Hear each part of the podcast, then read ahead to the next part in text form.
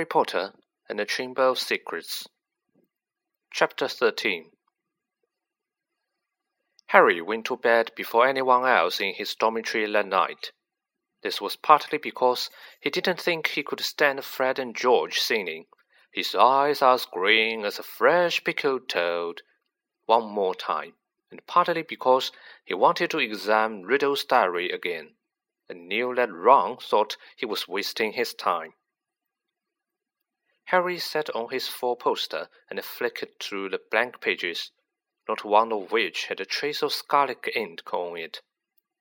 Then he pulled a new bottle out of his bedside cabinet, dipped his quill into it, and dropped a blot onto the first page of the diary. The ink shone brightly on the paper for a second, and then, as though it was being sucked into the page, vanished. Excited, Harry loaded up his quill a second time and wrote, My name is Harry Potter. The words shone momentarily on the page, and they too sank without trace. Then, at last, something happened. Oozing back out of the page in his very own ink came words Harry had never written. Hello, Harry Potter. My name is Tom Riddle. How did you come by my diary? These words, too, faded away, but not before Harry had started to scribble back. Someone tried to flush it down a toilet. He waited eagerly for Riddle's reply.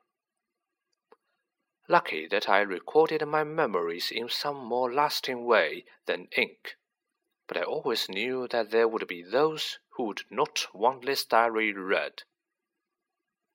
What do you mean? Harry scrawled, blotting the page in his excitement.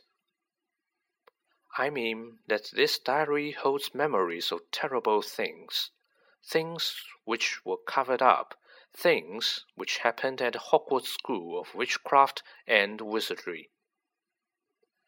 That's where I am now, Harry wrote quickly. I'm at Hogwarts, and horrible stuff's been happening. Do you know anything about the Chamber of Secrets?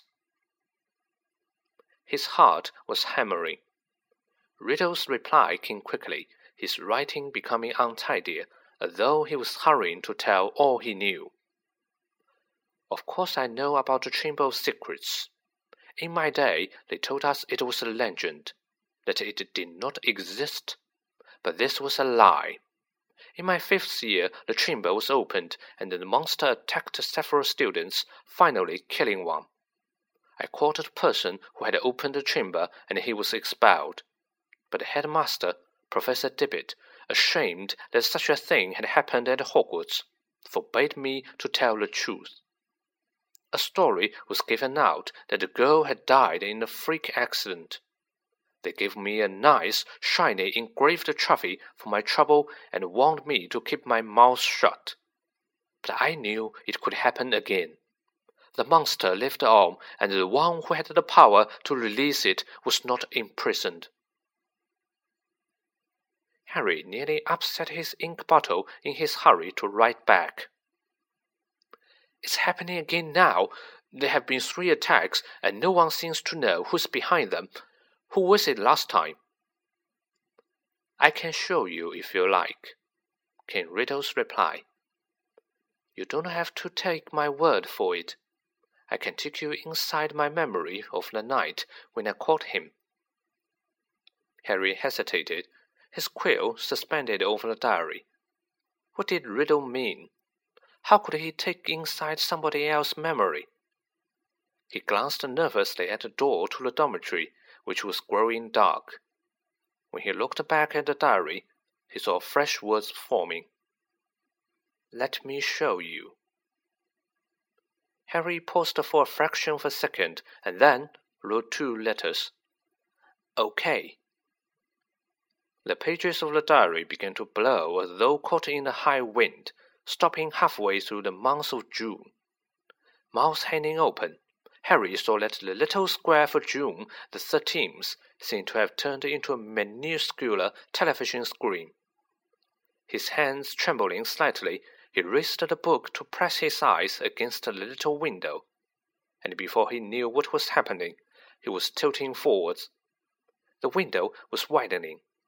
He felt his body leave his bed, and he was pitched head first through the opening in the page, in a whirl of color and shadow. He felt his feet hit solid ground and stood, shaking, as the blurred shapes around him came suddenly into focus.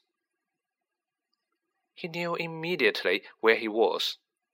The circular room with the sleeping portraits was Dumbledore's office but it wasn't Dumbledore who was sitting behind the desk. A wizened, frail-looking wizard, bald except for a few white wisps of white hair, was reading a letter by candlelight. Harry had never seen this man before. I'm sorry, he said shakily. I didn't mean to butt in. But the wizard didn't look up. He continued to read, frowning slightly.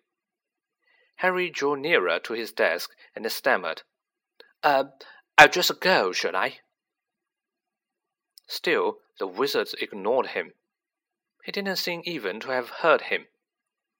Thinking that the wizard might be deaf, Harry raised his voice. Sorry I disturbed you. I'll go now, he half shouted. The wizard folded up the letter with a sigh, stood up, walked past Harry without glancing at him, and went to draw the curtains at his window. The sky outside the window was ruby red. It seemed to be sunset. The wizard went back to the desk, sat down, and twiddled his thumbs, watching the door. Harry looked around the office. No Fawkes the Phoenix, no whirring silver contraptions. This was Hogwarts as Riddle had known it meaning that this unknown wizard was headmaster, not Dumbledore, and he, Harry, was little more than a phantom, completely invisible to the people of fifty years ago. There was a knock on the office door. Enter, said the old wizard in a feeble voice. A boy of about sixteen entered, taking off his pointed hat a silver prefect's badge was glinting on his chest. He was much taller than Harry, but he, too, had jet black hair. Ah, Riddle, said the headmaster. You wanted to see me, Professor Dippet, said Riddle. He looked nervous. Sit down, said Dippet. I've just been reading the letter you sent me. Oh, said Riddle. He sat down, gripping his hands together very tightly. My dear boy, said Dippet kindly, I cannot possibly let you stay at school over the summer. Surely you want to go home for the holidays. No, said Riddle at once. I would much rather stay at Hogwarts than go back to that. to that you live in a Muggle orphanage during the holidays, I believe? said Dippet curiously. Yes, sir, said Riddle, reddening slightly. You are Muggle-born? Half-blood, sir, said Riddle. Muggle father, witch mother. And are both your parents? My mother died just after I was born, sir. They told me at the orphanage she lived just long enough to name me. Tom after my father. Marvolo, after my grandfather. Dippet clucked his tongue sympathetically. The thing is, Tom, he sighed, special arrangements might have been made for you, but in the current circumstances. You mean all these attacks, sir? said Riddle and Harry's heart leapt, and he moved closer, scared of missing anything. Precisely, said the headmaster. My dear boy, you must see how foolish it would be of me to allow you to remain at the castle when term ends, particularly in the light of the recent tragedy, the death of that poor little girl. You will be safer by far at your orphanage, as a matter of fact, The Ministry of Magic is even now talking about closing the school. We are not nearer locating the uh, source of all this unpleasantness. Riddle's eyes had widened. Sir, if the person was caught, if it all stopped. What do you mean? said Dippet, with a squeak in his voice, sitting up in his chair. Riddle, do you mean you know something about these attacks? No, sir, said Riddle quickly. But Harry was sure it was the same sort of no that he himself had given Dumbledore. Dippet sank back, looking faintly disappointed. Ah, you may go, Tom. Riddle slid off his chair and stumped out of the room. Harry followed him. Down the moving spiral staircase they went, emerging next to the gargoyle in the darkening corridor. Riddle stopped, and so did Harry, watching him. Harry could tell that Riddle was doing some serious thinking. He was biting his lip, his forehead furrowed. Then, as though he had suddenly reached a decision, he hurried off, Harry gliding noiselessly behind him. They didn't see another person until they reached the entrance hall, when the tall wizard with long, sweeping auburn hair and beard called to Riddle from the marble staircase. What are you doing wandering around this day, Tom?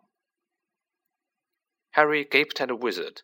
He was none other than the fifty year younger Dumbledore. I had to see the headmaster, sir, said Riddle. Well, hurry off to bed, said Dumbledore, giving Riddle exactly the kind of penetrating stare Harry knew so well. Better not to roam the corridors these days, not since. He sighed heavily, bade Riddle good night, and strolled off. Riddle watched him out of sight and then, moving quickly, headed straight down the stone steps to the dungeons, with Harry in hot pursuit. But to Harry's disappointment, Riddle led him not into a hidden passageway or a secret tunnel, but the very dungeon in which Harry had potions with Snape. The torches hadn't been lit, and when Riddle pushed the door almost closed, Harry could only just see Riddle standing stock still by the door, watching the passage outside. It felt to Harry that they were there for at least an hour. All he could see was the figure of Riddle at the door, staring through the crack, waiting like a statue.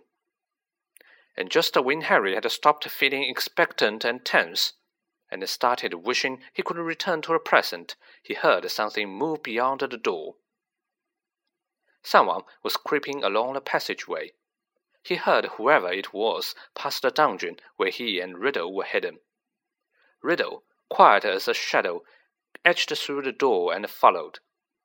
Harry tiptoeing behind him, forgetting that he couldn't be heard.